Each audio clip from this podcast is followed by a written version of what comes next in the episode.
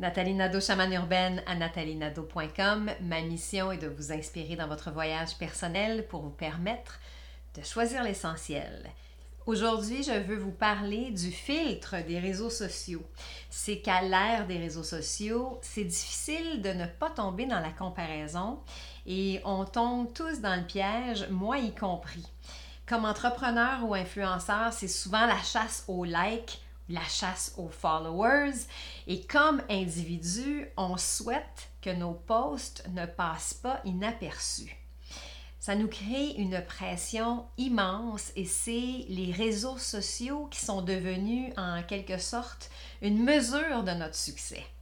Autant on peut devenir comme surstimulé de toute l'information qu'on reçoit, de toutes les vies ou la vie des autres qui semble parfaite, euh, que tout ce qu'on devrait faire qu'on ne fait pas, que tout ce qu'on devrait manger qu'on ne mange pas, ou encore tous les endroits dans le monde qu'on n'a pas visités.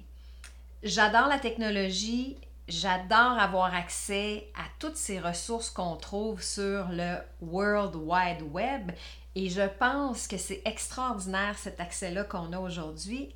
Je pense cependant que le plus grand piège, c'est dans cette notion de comparaison qui parfois peut nous entraîner dans une spirale de questionnement, de remise en question.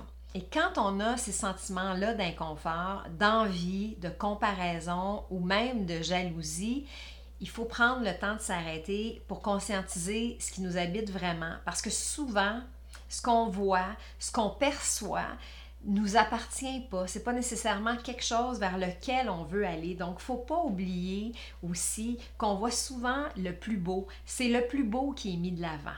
Faut se souvenir que ce qui est partagé la plupart du temps, c'est juste un seul côté de la médaille. Il faut se poser la question sans jugement. Par exemple, si quelqu'un semble l'avoir fait, qui a une grande réussite en affaires, une perte de poids, des voyages sans arrêt, que cette personne-là a trouvé l'amour, vous pouvez le faire aussi.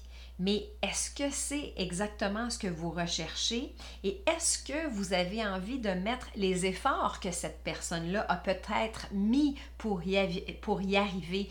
Donc, il faut se poser la question de savoir ce qu'on souhaite pour nous-mêmes. Est-ce qu'on est prêt à aller jusque-là? Il faut pas se laisser envahir par les émotions. Il faut se poser vraiment les bonnes questions. On a tous la possibilité de créer et de choisir la vie comme on la veut notre vie actuelle, de toute façon, c'est une série de choix qu'on a fait par le passé et il est toujours possible, à partir d'aujourd'hui, de transformer ce qui ne fonctionne pas, de faire d'autres choix pour aller vers quelque chose de différent aussi. Donc, prenez le temps de mettre de côté vos téléphones intelligents, de fermer l'ordinateur de temps en temps, et je me parle à moi en même temps, pour profiter pleinement du moment présent, pour vivre et pour choisir ce qui vous plaît vraiment.